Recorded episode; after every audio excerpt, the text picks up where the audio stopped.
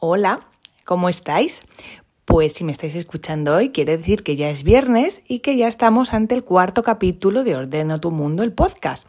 Hoy el título, Mejor hecho que perfecto, vamos a hablar sobre la procrastinación, una palabreja compleja pero a la vez muy usual en nuestro día a día. ¿Por qué? Bueno, pues vamos a hablar de la procrastinación, de por qué ocurre y os voy a dar unas pautas muy potentes que a mí me han ido muy bien para dejar de procrastinar, ya sea en tareas diarias como puede ser fregar los platos, ordenar la ropa que se va acumulando en un sofá o, por ejemplo, no procrastinar a la hora de realizar un proyecto o algo que nos da algo de vértigo, miedo o simplemente tenemos ese miedo a fallar y a no llegar a unos objetivos que pensamos que, están que son inalcanzables o que están muy lejos de, de nosotros. Entonces vamos a empezar por definir lo que es procrastinar. Y bien, procrastinar podría decirse que es el acto de posponer o aplazar intencionalmente una tarea o actividad que se debe realizar, generalmente optando por hacer algo más placentero o menos exigente en su lugar.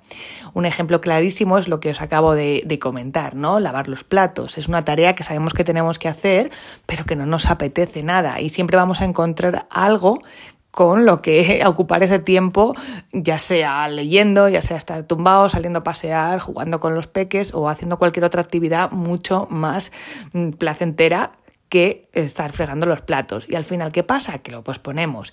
Pero es que también hemos pospuesto el recoger la ropa que hemos ido acumulando semana tras semana en el sofá. Estoy exagerando. Yo nunca acumulo tanto, ¿no? Pero bueno, para que entendáis. Y al final ya son dos tareas que hemos ido dejando para otro día o cuando tengamos más ganas y al final con esa procrastinación lo que creamos es un agobio por ver esas tareas que se pueden realizar en unos poquitos minutos y que no lo hacemos por la pereza, porque es una de las mayores causas de la procrastinación, sobre todo en las tareas domésticas o en las pequeñas tareas que no nos atraen o que no nos llama la atención hacerlas porque no nos aporta pues ningún nivel de satisfacción. Entonces vamos dejando. La pereza es algo vital en este tema que nos acontece hoy, la procrastinación, y en un ratito os voy a dar algunas claves para poder vencerla. Bien, pues también hay otro apartado dentro de la procrastinación que puede eh, decirse que es por el perfeccionismo. Es decir, procrastinamos por el miedo a no llegar a esa perfección que nos estamos exigiendo. ¿Y esto qué quiere decir? Eh, posponemos tareas porque buscamos que todo esté perfecto antes de comenzar o terminar algo. Un ejemplo claro, eh, a la hora de posponer, ya no hablo de una tarea como pueda ser planchar, por ejemplo, o fregar los baños o lo que es recoger la cocina. Pero ya, por ejemplo, si hablamos de un proyecto, yo os voy a poner mi ejemplo con Ordeno tu Mundo.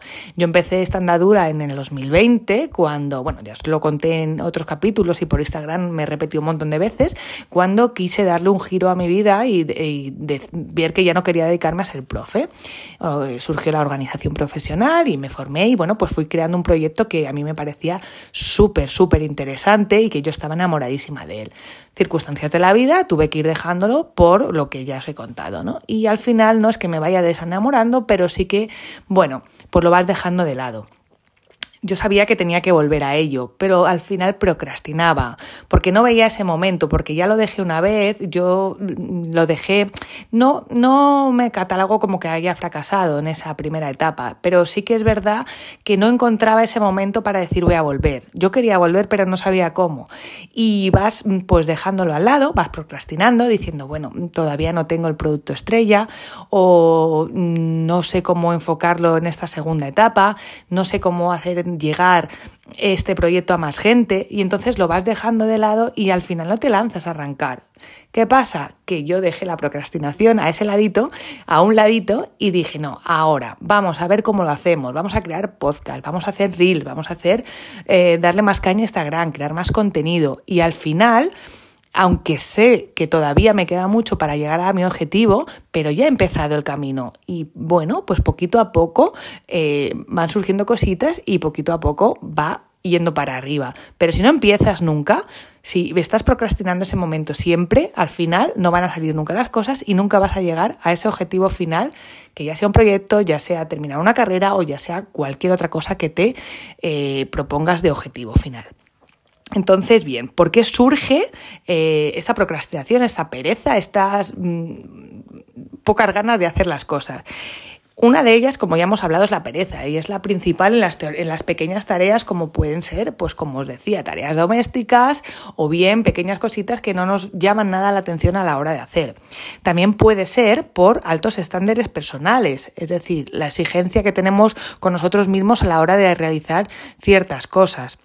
Otra, otro aspecto puede ser por el miedo al fracaso o a cometer errores, el famoso que dirán. Eh, puede ser que tú hayas hecho algo que creas que está muy bien, pero tienes miedo a que te critiquen o miedo a que no llegue a las expectativas que pueda tener otra persona. Y también otro tema de, interesante del por qué procrastinamos es porque sobreanalizamos y buscamos la perfección en cada detalle. A lo mejor tú has hecho un trabajo de carrera excelente, pero una vez que tú lo has presentado y lo has aprobado con nota, ves que había muchas cosas que podías haber, haberlo enfocado de otra manera, hubieses puesto una coma donde había un punto, o bien podrías haberte expresado de otra forma diferente. Y lo ves después. Y, y al final, aunque hayas sacado una notaza y, y al final hayas sacado tu carrera, te estás fustigando por ese perfeccionismo que tenemos con nosotros mismos y por, porque no llegamos a donde creemos que teníamos que llegar o no está todo lo perfecto que podría estar. No pasa nada. Mejor hecho que perfecto siempre. Y bien, eh, ¿Qué pasa cuando procrastinamos? Pues es una actitud que es contraproducente totalmente para nosotros, nos impide avanzar y completar nuestras responsabilidades, nuestras tareas o nuestros proyectos. No sirve para nada procrastinar, porque al final eso hay que hacerlo de alguna manera u otra y dejarlo para más adelante para cuando estés más preparado, para cuando tengas más ganas, para nunca te va a motivar lavar los platos, nunca te va a motivar recoger esa ropa si no, eh, no te apetece hacerlo nunca. Mm, al final no vas a encontrar ese momento ideal nunca, siempre vas a encontrar algo mejor que hacer. Por lo tanto, por eso digo que no sirve procrastinar y mucho menos procrastinar por el perfeccionismo porque hay que pensar que nadie es perfecto y que el crecimiento y el aprendizaje se dan a través de la acción y de la experiencia. Si, si, no nos caemos, no nos vamos a levantar nunca y no vamos a aprender de esas caídas. Nos podemos caer una y otra y otra. La cuestión es levantarse y aprender que por este camino no es, que es por, por este otro. De todas las caídas se aprende y de todos los errores. La prueba, el ensayo y el error si no hacemos algo, nunca vamos a ver si podríamos haber llegado al objetivo que nos hemos planteado.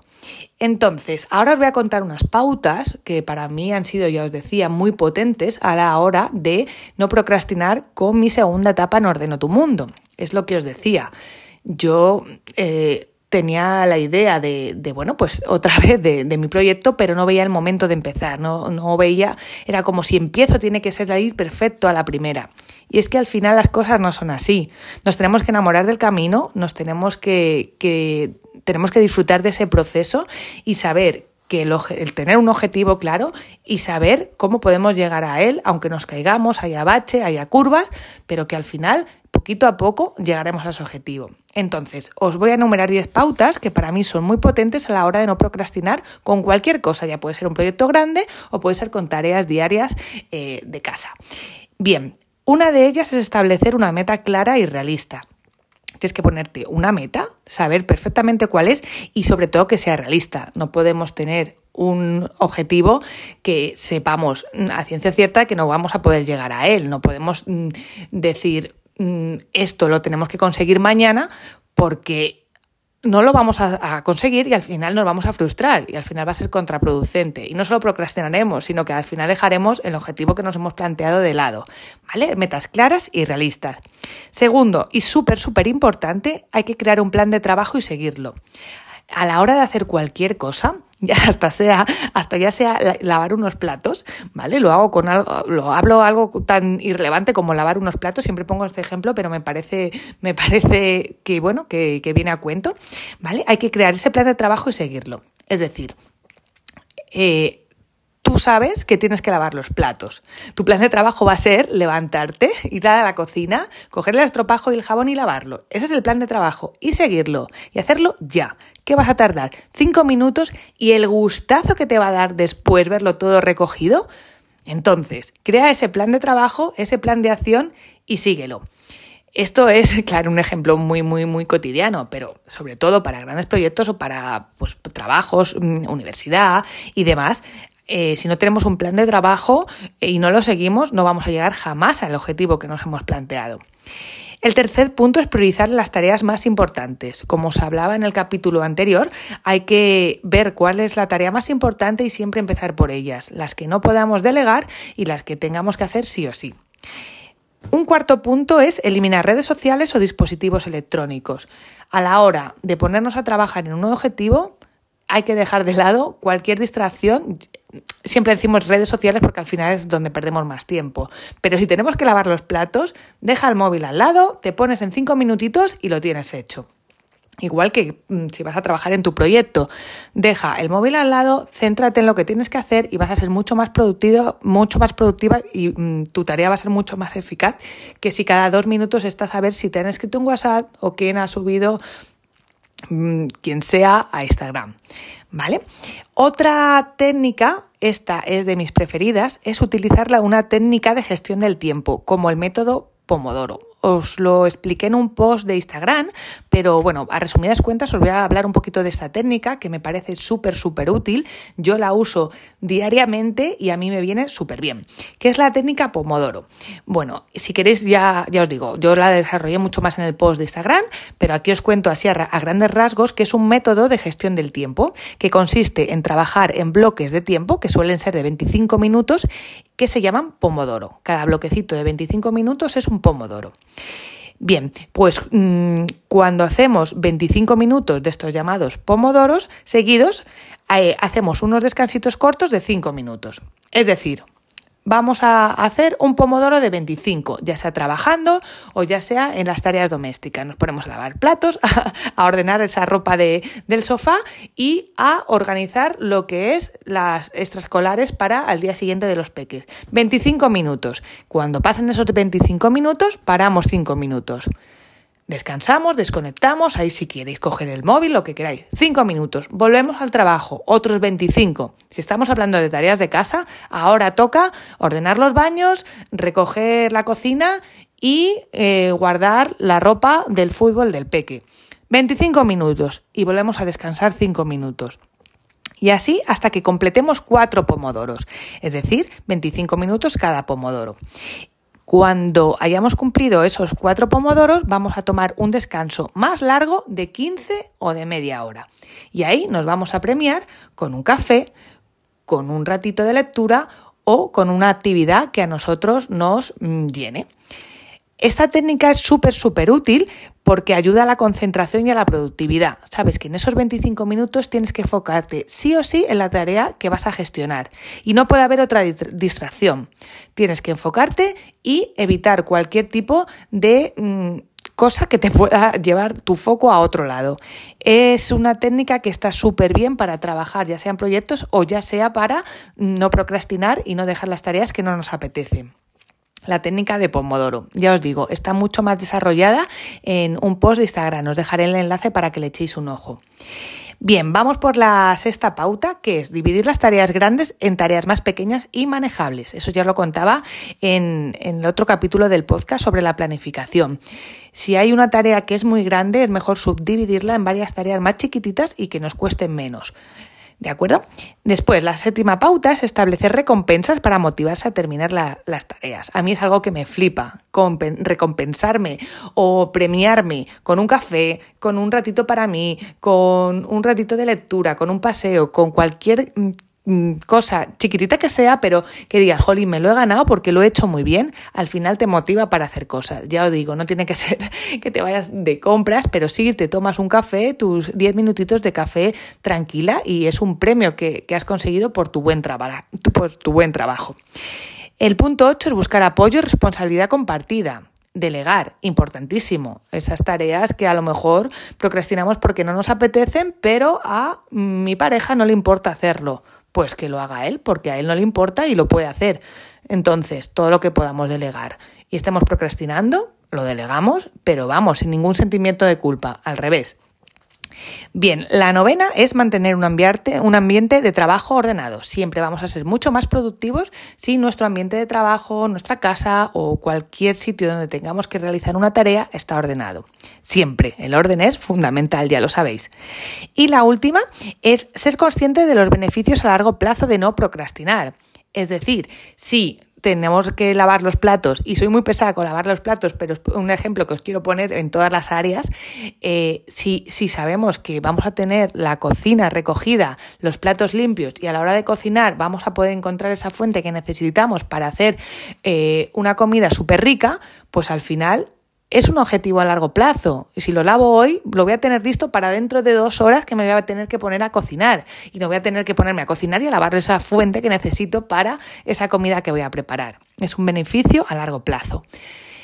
Estas 10 pautas a mí me vinieron muy bien a la hora de retomar Ordeno tu Mundo, porque en diferentes medidas eh, dejé a un lado la procrastinación y al final me lancé a empezar de nuevo y a ir a por mi objetivo, tener un objetivo claro, una meta realista y ver todos los beneficios que podía tener a largo plazo si no lo dejaba pasar.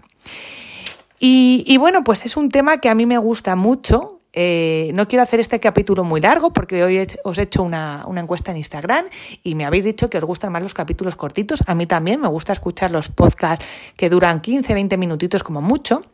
Ya por último os voy a, indicar mm, cuatro apps que están súper chulas, ¿vale? Con la técnica que os he dicho de, de Pomodoro. Os la dejaré también etiquetadas en, la, en, la, descripción del podcast por si os interesan. Una de ellas es Pomodoro Timer, otra es Focus Plan, Forest y Focus To Do.